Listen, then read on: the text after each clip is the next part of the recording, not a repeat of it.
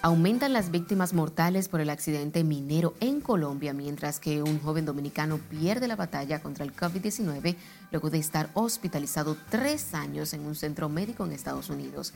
Lencia Alcántara nos detalla en el resumen de las internacionales de RNN. El número de fallecidos por una explosión en unas minas de carbón interconectadas en Colombia ascendió a 21 luego de que rescatistas recuperaron más cuerpos en las últimas horas. Las autoridades declararon el fin del proceso de búsqueda con la localización de los que se estima son los últimos cuerpos de los mineros de la explosión registrada la noche del martes en Sutatausa, un pueblo minero a escasos 74 kilómetros al norte de la capital colombiana. Jorge David Vallejo Peguero, un joven dominicano que a causas del COVID-19 tenía casi tres años ingresado en un centro de salud en Estados Unidos, perdió la batalla de la enfermedad este jueves. Vallejo Peguero, de 38 años de edad, estaba interno desde el 28 de marzo del 2020, luego de que el virus lo afectara y hasta le provocara un estado de coma. Al menos una persona murió y otras siete resultaron heridas en la región ucraniana de Donetsk este jueves como resultado de un bombardero ruso, dijo la Fiscalía Regional de esa provincia. Las fuerzas rusas dispararon contra varias aldeas con artillería y lanzacohetes múltiples Huracán, dijo la oficina del fiscal y agregó que el bombardeo golpeó la estación del tren, el mercado y las casas privadas.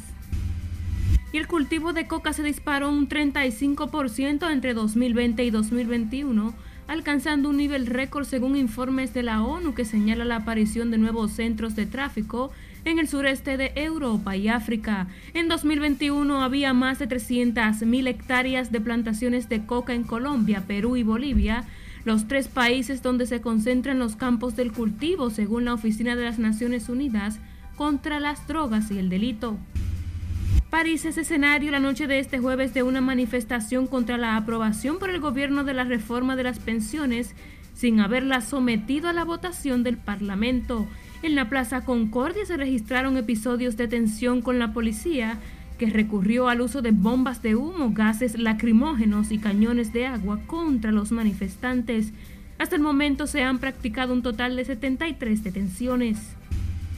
Seguimos en Israel, donde también se vive una nueva jornada de protestas masivas antigubernamentales en más de 100 puntos del país, un día después de que el presidente Isaac Erroc presentara un plan de reforma judicial alternativo. Las protestas comenzaron temprano este jueves, bautizado como el Día de la Resistencia a la Dictadura, con cientos de manifestantes bloqueando carreteras en varias ciudades. Un extraño incidente se registró en la ciudad de Glasgow, Escocia, cuando un joven era víctima de un asalto mientras retiraba dinero de un cajero automático. Sin embargo, grande fue su sorpresa al descubrir que el hombre que le estaba robando era su padre. La víctima de 17 años la sorprendió un hombre de 45 años con una red en la cara que lo atacó con una arma blanca en noviembre del 2022. De acuerdo al hijo del ladrón, notó un movimiento extraño de su parte, pero decidió continuar con el retiro de 12 dólares. En el resumen de las internacionales, Lenzi Alcántara, RNN. Y sepa que más de 2.8 millones de dominicanos residen en el exterior de manera legal, según una investigación de la Cancillería a través del Instituto Dominicano en el Exterior, en el que establece que Estados Unidos y España son los mayores receptores de nacionales. Y como nos cuenta María de Tramírez, el informe agrega que la cifra aumentó con relación al año 2021. Cuyas contribuciones son incalculables para el posicionamiento, el progreso y la sostenibilidad de nuestro pueblo. Al 31 de diciembre del 2022, un total de 2.835.593 personas de origen dominicano residen de manera oficial fuera del país. De estos, 2.393.718 se encuentran en Estados Unidos y 188.308 en España, siendo los países con mayor presencia de quisqueyanos. Las dominicanas y dominicanos en el exterior se han constituido en una parte esencial del motor que impulsa el desarrollo y crecimiento de nuestro proyecto país. Y arroja una cifra eh, un dato sólido, que el 53.8, casi 53%, 54% de nuestra diáspora es feminizada, son mujeres. Y hay una, un, un porcentaje también importante que son jóvenes. Del resto de la población registrada, 101.233 dominicanos residen en América Central y el Caribe, principalmente en Puerto Rico, Panamá, Haití y Aruba. Mientras en América del Sur se contabilizaron a 43.428 dominicanos, cerca de la mitad en Chile, seguido por Venezuela y Argentina. Les reitero que este gobierno y este ministerio tienen claro su compromiso y responsabilidad de estar cerca, de generar las condiciones para ser recíprocos y devolver todo lo que con gran esfuerzo ustedes, nuestros dominicanos en el exterior, han entregado. Los dominicanos en el exterior han sido una, una, materia prima sumamente importante en el desarrollo económico, social de la República Dominicana. Y podemos constatar eh, como mes con mes y como año con año eh, se manifiestan a través de, de, ¿no? de la participación cultural, económica. Por otro lado, el registro revela que de los 268.486 dominicanos que alberga Europa, se distribuyen principalmente entre España, Italia, Países Bajos, Francia y Alemania. Los hallazgos que recoge el informe se obtuvieron de 111 entidades del mundo, tomando en cuenta además las cifras oficiales más actuales y ante una variedad de formas de medición por país de nacimiento, ciudadanía y origen étnico familiar. Margaret Ramírez, RNN. El vicepresidente de la Asociación de Industrias de la República Dominicana, Mario Pujols, recomendó hoy al gobierno mantener un monitoreo constante de las quiebras de algunos bancos en Estados Unidos y Suiza, aunque asegura el tema no es vinculante a la economía dominicana. Nelson Mateo con todos los detalles. Para nosotros ahora mismo no hay ningún tipo de preocupación. Los industriales reconocieron la solidez financiera de la nación, aclaran que la quiebra de al menos dos bancos en Estados Unidos no afecta directamente a República Dominicana, sin embargo recomendaron tener cuidado. En República Dominicana entiendo que nos queda monitorear la situación, dar seguimiento y en el caso de la Asociación de Industria de la República Dominicana pues confiamos plenamente en el, el manejo de nuestra economía por parte del el Banco Central y todas las instancias que tienen que ver con este tema. En el Congreso, el economista y diputado de oposición Eddie Montaz entiende que aunque el sistema bancario nacional no será afectado, hay que blindarse frente a la recesión financiera que el nerviosismo generaría en Estados Unidos y Europa. Si bien es cierto que eso genera cierta desconfianza, cierta incertidumbre en el sistema bancario, también no deja de ser cierto que las autoridades dominicanas tienen de prestar mucha atención por una posible recesión en Estados Unidos y en Europa.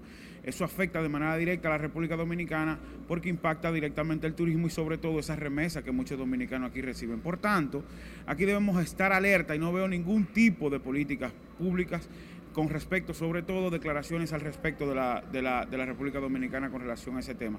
De su lado, el diputado reformista Máximo Castro aconseja un monitoreo permanente del entorno internacional. Lo que hay que ponerle cuidado a la, a la economía dominicana porque todo depende del comportamiento que siga teniendo nuestra economía. Aparenta no que está brindada, pero que camina por buen camino. Este jueves, el vicepresidente de la IRD dejó claro que los hombres de negocios están muy confiados en el manejo económico local.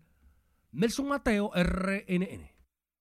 Ante la amenaza que representa para la producción local de arroz las importaciones masivas libres de aranceles desde el territorio estadounidense a partir de enero del año 2025, diferentes sectores presionan al gobierno para que logre renegociar el tratado del DERECAFTA. En momentos en que representantes del gobierno se encuentran en Washington trabajando para lograr una renegociación sobre el DERECAFTA, legisladores afirman que existen las condiciones para llegar a una revisión. Es de entenderse que hay un tratado de libre comercio que se ha firmado, pero que ya el gobierno ha dispuesto de funcionarios que están trabajando en, la, en el cabildeo, en las gestiones, para procurar encontrar una salida que no lesione a los productores y que garantice mantener el tratado de libre comercio tal y como se estableció. Yo creo que el presidente Abinader fue bastante claro en su mensaje del 27 de febrero, en donde indicó ya una pauta que hemos de seguir como país. Él eh, se ha establecido una comisión que desde el punto de vista de los tomadores de decisión, el punto de vista del sector gubernamental, deben analizar todo el tema y entonces poner propuestas sobre la mesa. Pero antes de eso, hay una situación inmediata que tiene que resolverla es el presidente de la República, porque los costos de producción no le están permitiendo a la familia arrocera subsistir. En el Congreso Nacional, el presidente de la Comisión de Agricultura de la Cámara de Diputados dijo que, aunque hace necesario restablecer negociaciones con Estados Unidos, entiende que el gobierno debe buscar una solución al costo de producción de arroz nacional. El presidente de la República ya manifestó que el gobierno ahonda en sus esfuerzos de buscar una salida que no lesione a los productores de arroz del país. La Asociación de Bancos Múltiples de la República Dominicana destacó hoy la fuerza y resiliencia del sistema financiero del país, que ocupa posiciones sobresalientes en la región en materia de liquidez, rentabilidad, baja morosidad y solvencia. La ABA informó que la solvencia patrimonial de los bancos múltiples se ubicó en 15.3% en diciembre del año 2022, muy por encima del 10% del requerimiento regulatorio. La entidad además ponderó que la banca múltiple y las autoridades regulatorias y supervisoras del sistema financiero mantienen una comunicación constante y en tiempo real para monitorear el funcionamiento del sector y mantener una actitud previsora ante cualquier situación que pudiera incidir en el país. Unos 3.000 técnicos interinos pasarán oficialmente a ser técnicos docentes del Ministerio de Educación, una lucha que aseguran llevaban desde hace una década y con la que buscaban regular el estatus de estos trabajadores de la educación. La Asociación de Profesores y Técnicos de Educación agradeció el apoyo del gobierno y del Ministerio para dignificar la vida de los que viven en este oficio y fortalecer el sistema educativo. Y hoy anuncia el Ministerio de Educación y anunciamos nosotros que alrededor de 3.000 personas se le cambia su estatus de interino a ser técnico docente tanto en los distritos regionales como nacionales. El proceso todavía no ha concluido y nosotros desde ya estamos agradeciendo la medida del señor presidente de la República. La carrera docente puede decir esta vez que ya los técnicos estarán desempeñando sus funciones hasta que la ley de educación lo dice, cumpliendo con su función hasta el momento de su jubilación. La Asociación de Profesionales y Técnicos llamaron al Ministerio a mantener una mesa de trabajo continua para resolver situaciones que van surgiendo en el transcurso del proceso. Sepa que el Ministerio de Educación, con el apoyo del Fondo de las Naciones Unidas para la Infancia, UNICEF, lanzó hoy la iniciativa Libros Digitales Accesibles, que forma parte del proceso de reconversión de servicios educativos orientados hacia un modelo de educación inclusivo. Juan Francisco Herrera con los detalles. Fue un acto con el sector educativo que se presentaron los libros digitales accesibles que tienen como objetivo que los niños y adolescentes con discapacidad participen y aprendan en las escuelas regulares. El MINER está creando puentes para acceso y el aprendizaje de niños con discapacidad en la escuela regular, que históricamente han sido excluidos que es una herramienta eh, que va a apoyar dentro del marco del modelo de educación inclusiva que sigue la República Dominicana. Como Ministerio de Educación tenemos el compromiso de garantizar el derecho de la educación para todos. El Ministerio de Educación impulsa esta iniciativa como parte del proceso de construcción de un modelo nacional de educación inclusiva, que se inició con un piloto de nueve centros educativos. Es crear un sistema donde personas con discapacidad y personas sin discapacidad puedan aprender juntas. Ese es, digamos, el modelo que representa un desafío muy grande. El libro digital accesible sirve para una persona que tiene discapacidad y, para la que no, de la misma manera. El MINER ha conformado un comité técnico para la producción y validación de textos digitales accesibles, integrado por docentes, equipo de producción, personal directivo y técnicos de diferentes áreas. Juan Francisco Herrera, RNN. Ir en auxilio de los más pequeños productores. Nos vamos a otra pausa comercial cuando estemos de vuelta. Comerciantes piden al gobierno mantener subsidios a productores de arroz. Denuncian envenenamiento de más de 10 perros en el campus de la UAS. Y desconocidos entran a una vivienda en Baní y queman una jipeta. Esta es la emisión estelar de Noticias RNN. No le cambie.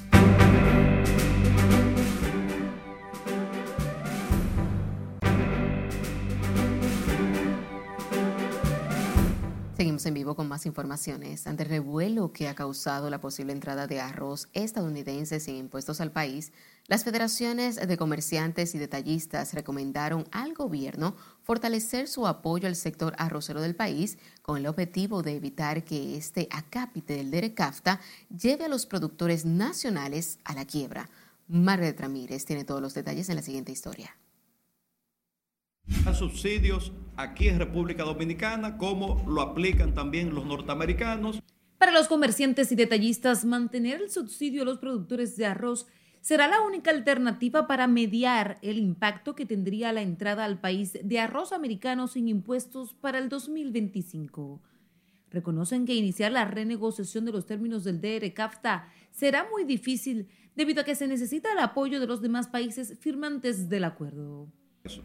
Aquí somos autosuficientes de arroz y tenemos un precio mucho más barato que el precio que existe en el mercado de Estados Unidos. Nosotros, como Grupo de Estados Unidos, hemos dicho al sector arrocero que no deben preocuparse tanto y seguir siendo más eficientes. Y el gobierno, como dice Iván, ir en auxilio de los más pequeños productores. Porque Aunque admiten alzas mínimas en algunos productos industriales que no justifican aseguran la sequía no incidirá en el alza de los precios de la canasta básica familiar. Y no sé por qué se están adelantando tanto a los acontecimientos, porque el caso, por ejemplo, del arroz, la cosecha se está recolectando ahora entre marzo y abril, eh, entonces entendemos que no va a haber una afectación grande.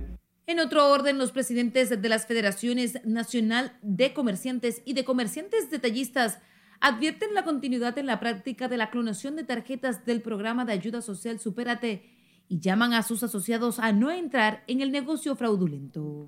Bueno, hemos tenido las denuncias y por eso hemos estado trabajando en coordinación con el coronel Balbuena, que es el jefe de seguridad de la ADES, donde le hemos estado dando seguimiento a esos delincuentes porque han ido a comercios afiliados a nuestras instituciones y ellos automáticamente nos llaman a nosotros porque entendemos que es el momento de frenar esta delincuencia. Es cierto que hay delincuentes que se avecinan a los colmados, se acercan a propietarios de colmados y ya no solo le piden el verifón, sino el número de cuentas. La Federación de Comerciantes y Detallistas iniciaron un diálogo con la administradora de subsidios sociales a fin de detener estos actos delictivos y de llevar orientación a los asociados de cómo evitar caer en el flagelo. Margaret Ramírez, RNN. Ganaderos y agricultores de la frontera dicen sentir alivio tras las lluvias que se registraron en la zona afectada por una fuerte sequía en esa parte del país. Según nuestro corresponsal Domingo Popoter, las precipitaciones se registraron desde la noche de este miércoles, ayudando a mejorar los efectos devastadores de la escasez de agua. La sequía estaba atacando y los ganados ya estaban sufriendo mucho. Estamos un poquito contentos porque ya gracias al Señor nos mandaron, nos mandaron un poquito de lluvia para ver si, si nos le brecamos un poquito. Y los animales consiguen algo para, de la hierba. Las lluvias que están cayendo al noroeste del país representan una bendición para los ganaderos y agricultores. La Corporación de Acueducto y Alcantarillado de Santiago inició un plan de contingencia para enfrentar los efectos de la sequía que ha provocado un déficit para la institución que rondan los 27 millones de galones diarios, lo que representa un 18% de pérdida de producción. El director de Corazán, Andrés Burgos, afirmó que darán seguimiento al programa de distribución de agua potable, acción que será complementada con el aumento de la flotilla de camiones cisterna para hacer frente a la escasez de este líquido.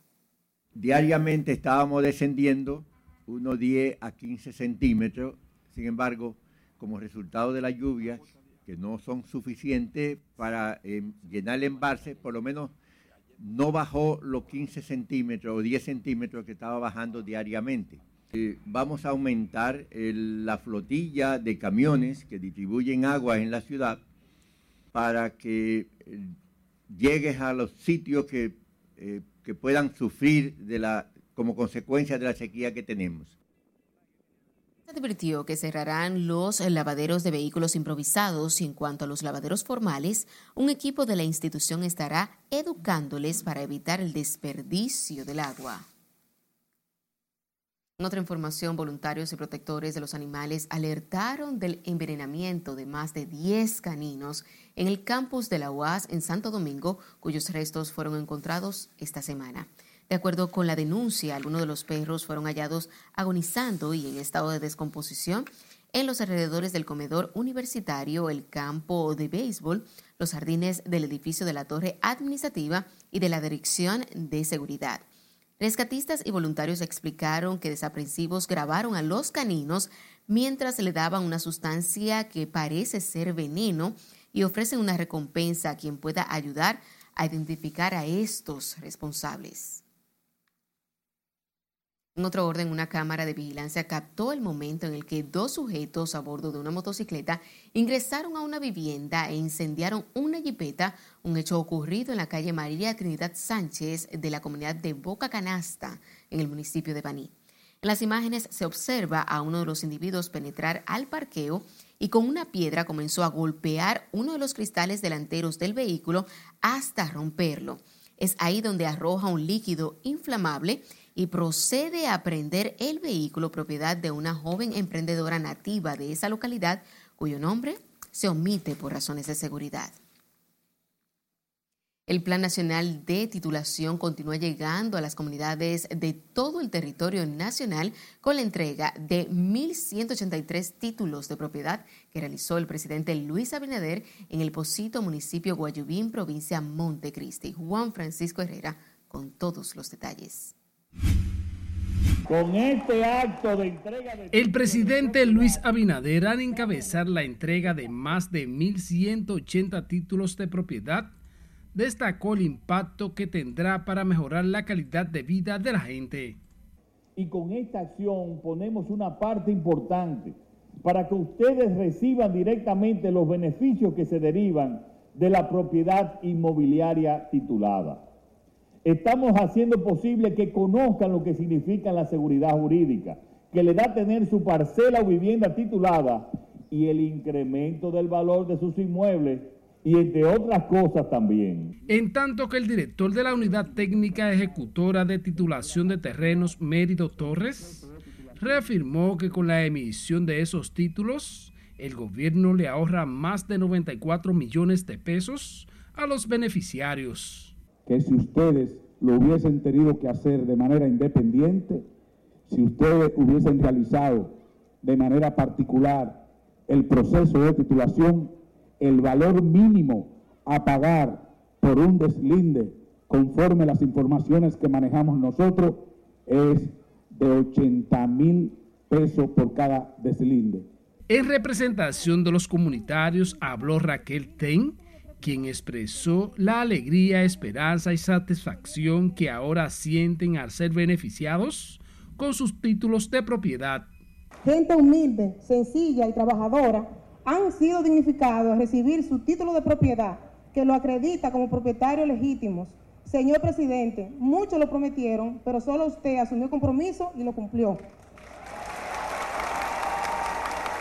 Más temprano el mandatario dejó inauguradas varias obras eléctricas en la provincia con una inversión de 229 millones de pesos y serán beneficiadas más de 5.566 familias.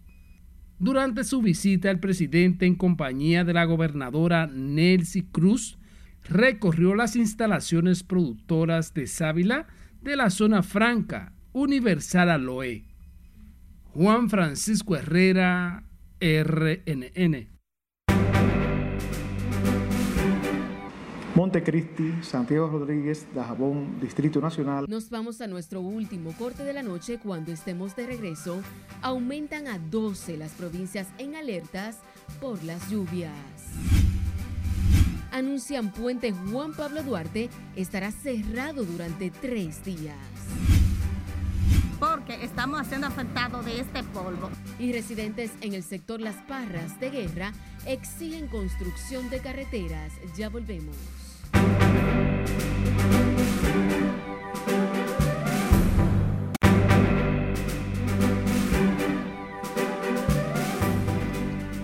Saludos, muy buenas noches. Vamos a iniciar escuchando la despedida de Juan Soto en el Lone Depot Park. Y además, ¿qué pasó? Durante la rueda de prensa con un boricua cuando de buenas a primeras sonó un teléfono. Veamos. Mi gente, eh, gracias por el apoyo, gracias por siempre estar ahí, gracias por todas las oraciones. Al final del día siempre llega. Las cosas no salieron como quisimos, pero al final nos llevamos una bonita experiencia y quizás nos veamos el año siguiente. Ronnie dice que estar celebrando con la... Santana.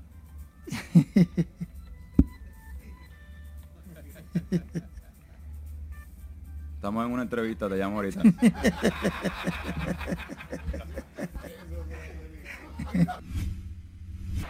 Genial y no podía ser mejor Quique Hernández. Por otro lado, en ese momento cuando celebraba Puerto Rico la victoria sobre República Dominicana, Edwin Díaz se lesionó la rodilla derecha al punto de que va a ser sometido a una cirugía y se va a perder la temporada completa del 2023 para que valoren los fanáticos los sacrificios y los riesgos de los peloteros al jugar en este tipo de eventos. Corto, que aparenta que no va a pasar nada, pero se entregan tanto que pueden suceder esas cosas.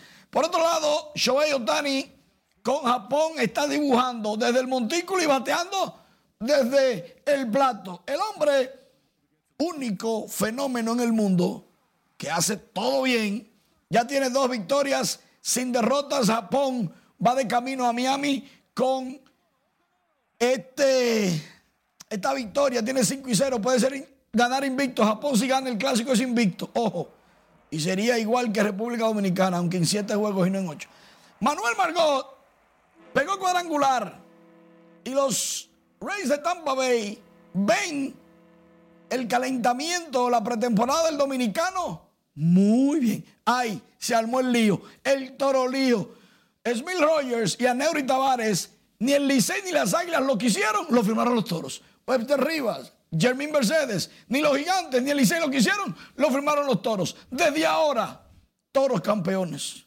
Desde ahora, los toros tienen lo mejor y más caro disponible de los demás equipos. Pero nada, en nuestra página web ampliamos todas estas informaciones. Tenemos un detallito sobre el Licey que lo que anda buscando es bagatela porque dejó ir a los buenos que valían dinero y ahora vienen y consiguen a Dani Santana, a Radamés Liz y a otros jugadores. Pero también está el detalle de los Toros del Este y Smith Rogers. En el Licey le dijeron, no te vamos a dar nunca el dinero que estaba pidiendo. Y se fue.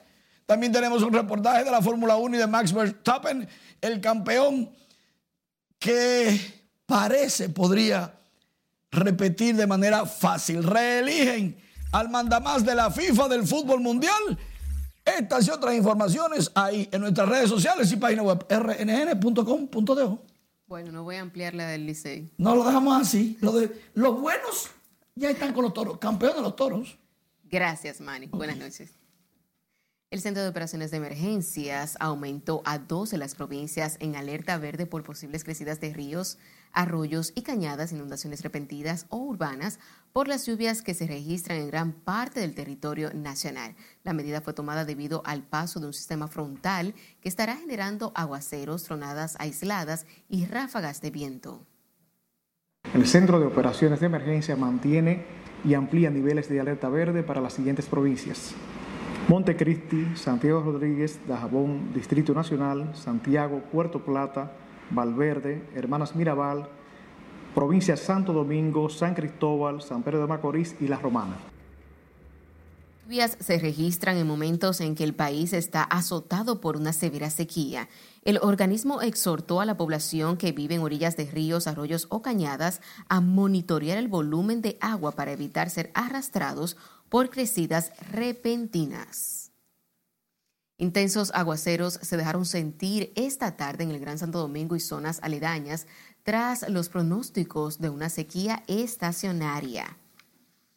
La Oficina Nacional de Meteorología informó que durante el fin de semana se registrarán chubascos aislados, lo que ayudará a mitigar la ola de calor en esta época de cuaresma. Debido a las lluvias que se esperan en las próximas 12 horas, la ONAMED alertó ante posibles crecidas de arroyos y cañadas e inundaciones urbanas repentinas en el Gran Santo Domingo, San Pedro de Macorís, La Romana y San Cristóbal, entre otros puntos de la geografía nacional.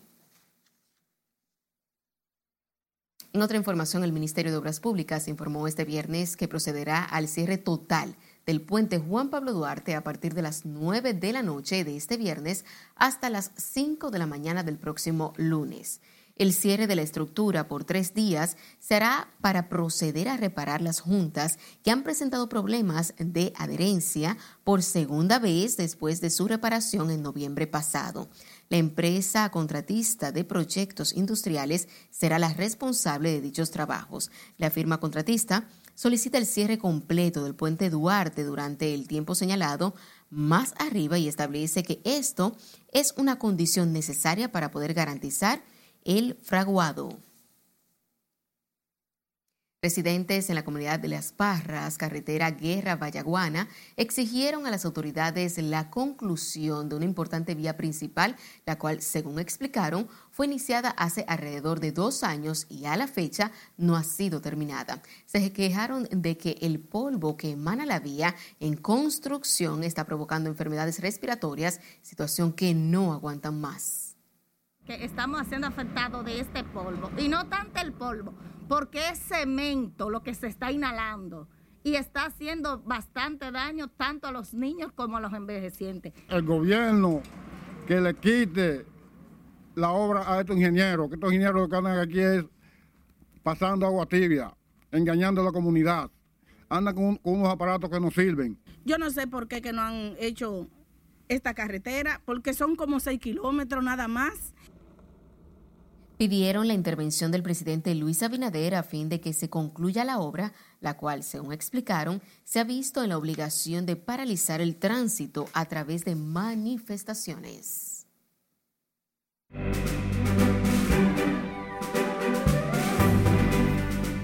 El imitador inimitable Julio Zavala expresó su entusiasmo al ser seleccionado para presentar los premios Soberano. Ivonne Núñez, desde el Teatro Nacional, nos cuenta más. Buenas noches.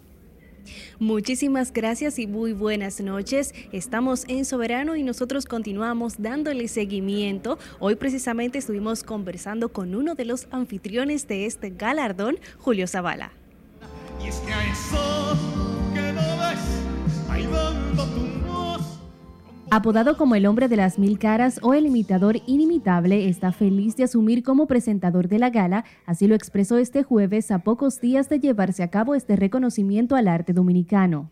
El carismático showman destacó que es un privilegio conducir el soberano que catalogó de Globo de Oro o los Grammy dominicanos, que es el término que utiliza para definirlo. ¿Qué mejor ah, ocasión como punto de partida que este gran honor de estar en los premios? Entonces, en este año van a tener hasta en la sopa. Los que no sabían se van a actualizar. Zavala para la noche especial traerá al público dominicano lo de ayer y lo de hoy, que tal y como dijo pretende conectar con distintas generaciones, incluyendo la actual que quizás no conoce a profundidad su recorrido y para ello está preparado. Bueno, yo he venido a presentar mi espectáculo, justamente por eso se llama lo de ayer y lo de hoy, con esa camada nueva de personajes, eh, en donde justamente la labor de este año es tocar a esa generación con acciones concretas. Aunque algunas de sus imitaciones más conocidas son Julio Iglesias, Rafael, José Luis Rodríguez el Puma, Vicente Fernández o Juan Gabriel, apuntó que le encantaría imitar artistas reconocidos locales como a Omega el Fuerte. Con una carrera de más de 30 años de trayectoria profesional y que ha sido uno de los artistas más populares del país, ganando premios locales e internacionales por su destacado trabajo que lo ha llevado a pasear su show de imitación por importantes lugares del mundo. Con cuatro o cinco años de carrera profesional, haber sido merecedor del eh, del, del, Gran Soberano en el 1995, pues yo digo que era cuando eran de madera. era grandote. de Noé. Era grandote. Que yo, para los que calculen la edad, yo empecé de niño prodigio, ¿eh? o sea que tampoco... El talentoso artista dominicano será la parte jocosa y divertida y estará acompañado de las comunicadoras Pamela Suet y Luz García en la edición número 38 del galardón que vuelve al Teatro Nacional bajo la producción de Alberto Sayas y este galardón que se realizará el próximo miércoles 22 inició anunciando Soberano al Mérito, así como participaciones artísticas de artistas nacionales y también internacionales. Hasta aquí diversión, que tengan un feliz resto de la noche. Gracias, finalizamos esta emisión estelar de Noticias RNN. Feliz resto de la noche.